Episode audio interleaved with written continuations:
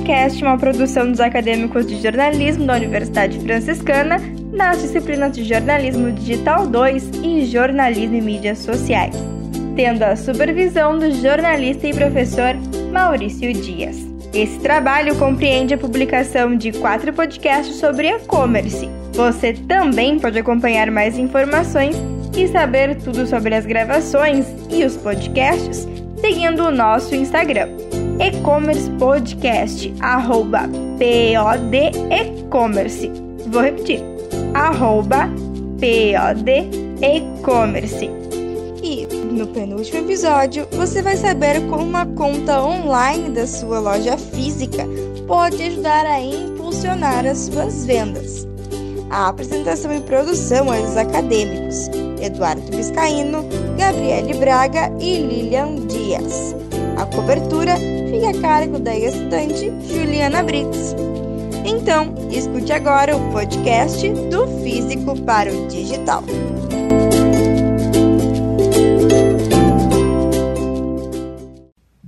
Este é o momento em que as lojas físicas lançam suas lojas online como maneira de complementar a renda e aumentar a visibilidade do seu negócio.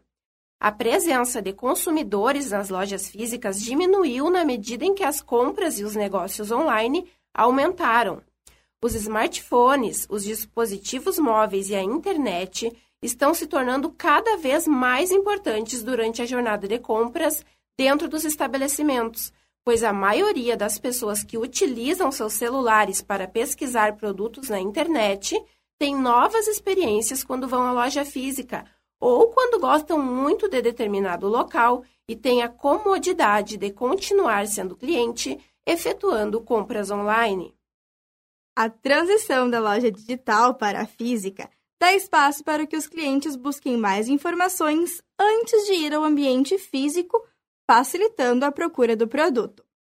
Além disso, as informações online podem impulsionar as vendas. Os resultados de pesquisa também são uma forma poderosa de conduzir os consumidores para as compras na loja física. E é mais confortável ir até a loja depois de já ter encontrado o que você procura na loja virtual, pois o cliente já vai para suas compras certos da disponibilidade do produto e também por dentro dos preços. Por isso, é importante considerar a estratégia de conversão e integração entre loja física e digital, já que uma não exclui a outra, pelo contrário, potencializa. A influência do digital nas lojas físicas é assim tão grande devido ao aumento do uso de dispositivos móveis e da internet. Dados da E-Commerce Brasil apontam que 56% da população brasileira tem acesso à internet. A grande questão é se o mercado e os lojistas físicos estão por dentro dos novos comportamentos dos consumidores. Por isso, buscamos saber o que eles estão pensando sobre o assunto. Conversamos com a empresária Gabriela Desorzi Barcelos, que apostou na criação de um Instagram para as vendas iniciais de sua sex shop e atualmente possui loja física em São Pedro do Sul. Ela nos contou um pouquinho como tudo isso aconteceu. Nós decidimos vender online para alcançar mais os clientes, porque hoje em dia a plataforma digital é mais fácil do que tu estar com a loja aberta. O nosso retorno foi muito grande depois de ter página, de ter de postar os produtos, foi muito maior do que antes quando a gente não tinha. A interação do público no meio digital é bem maior. As pessoas se envolvem, elas comentam, elas perguntam valor, elas perguntam tamanho da, dos produtos e trouxe muito mais gente para dentro da loja, porque é mais fácil, a gente anuncia o horário que vai estar ali e a pessoa não perde em viagem, já sabe o que tem, então ela já vai certa do que vai comprar e certa que tem ali, que o produto vai estar ali esperando por ela. A lojista Andriele Hoffman trabalha com venda de roupas e calçados há bastante tempo e a loja física já possui uma imagem construída na cidade, sendo popular e bem visitada. No entanto, recentemente resolveu se inserir nas redes sociais para ampliar a visibilidade. Falamos sobre o assunto com a Andriele, que também conta como é a divulgação da sua loja física no meio digital. Bom, eu sempre achei importante publicar as coisas nas redes sociais porque tem um maior alcance, né? Hoje em dia todo mundo usa Facebook, Instagram, todo mundo está sempre conectado. Então é impossível ter uma empresa e não publicar nas redes sociais, né? Nem que seja um anúncio do produto, não vender em si coisas na internet. Isso a gente não faz. A gente não vende coisas pela internet, a gente só anuncia coisas. A gente começou criando o Facebook, né, a página. A gente primeiramente queria fazer o perfil do Facebook, só que como o nome, né, que é um nome da loja, Novo Hamburgo Calçados, não aceitava, né, para criar um perfil, seria de uma pessoa, a gente fez a página, porque eu tenho consciência que a página tem menos alcance que o perfil pessoal. Mas mesmo assim foi o que deu para fazer, a gente fez, né? E com certeza fica mais profissional do que um perfil pessoal. Daí depois, quando a gente viu que estava dando, né, retorno, que as pessoas estavam perguntando, a gente sempre posta todos os modelos que chegam, de calçado, de bota, de sandália. Daí a gente viu que o pessoal estava curtindo a página, né, tava perguntando o preço das coisas, estavam tendo interação com a gente. Daí eu, eu criei o Instagram também, que no meu ver é uma das melhores redes sociais que existe até o momento.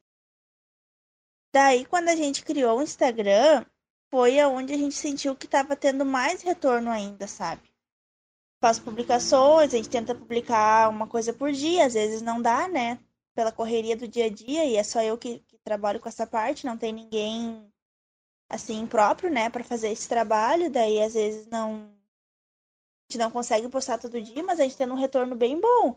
Por a loja ter um público assim mais de fora, do interior, mais humilde, o acesso às redes sociais, assim, esse retorno às redes sociais ainda era muito fraco no início, sabe? Daí quando a gente começou a, a chamar a atenção, assim, de outros públicos também, de públicos mais jovens, de pessoas que não eram nossos clientes ainda, daí a gente começou a ter um retorno maior, que eu, que eu notei que foi a partir do Instagram, sabe?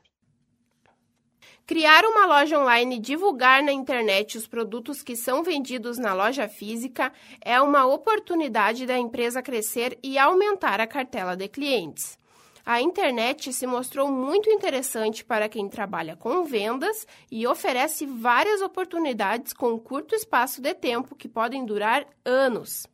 Segundo o IBGE, o varejo fixo. Segundo o IBGE, o vare... varejo físico. Segundo o IBGE, o varejo físico teve queda de 6,2% no ano de 2016, enquanto o comércio digital cresceu 7,4% no mesmo período. O aumento das vendas quando a loja está presente no meio online tem como característica a facilidade de vender para pessoas de qualquer lugar e a qualquer momento. Mas apesar de tudo isso, migrar da loja física para a digital digital. Mas apesar de tudo isso, migrar da loja física para digital requer planejamento. Para obter bons rendimentos, reunimos pontos importantes na hora de enfrentar os desafios de ter uma loja online. Primeiro, é importante compreender o mercado, saber como a proposta da loja pode ser inserida neste contexto, fazendo pesquisas sobre o comportamento do consumidor, formas de divulgação e em quais meios os clientes estão. Acompanhar as métricas certas também é um ponto importante para fazer Acompanhar as métricas certas também é um ponto importante para fazer negócios em sua loja virtual. As métricas são resultados que estão relacionados ao desempenho das suas postagens no Instagram, por exemplo. O vendedor pode analisar a taxa de cliques, curtidas e comentários por postagem, número de visualizações nos stories e a taxa de abandono do carrinho no caso de sites, por exemplo. Uma forma indispensável de captar clientes é criar conteúdo interessante e atrativo, podendo também informar o cliente ao mesmo tempo em que traz ele para perto do negócio. Como, como comentamos, manter a loja física no virtual exige conhecimentos e tudo é questão de evolução. Aos poucos, o negócio pode aumentar a visibilidade e as vendas, obtendo satisfação por parte dos clientes e do vendedor.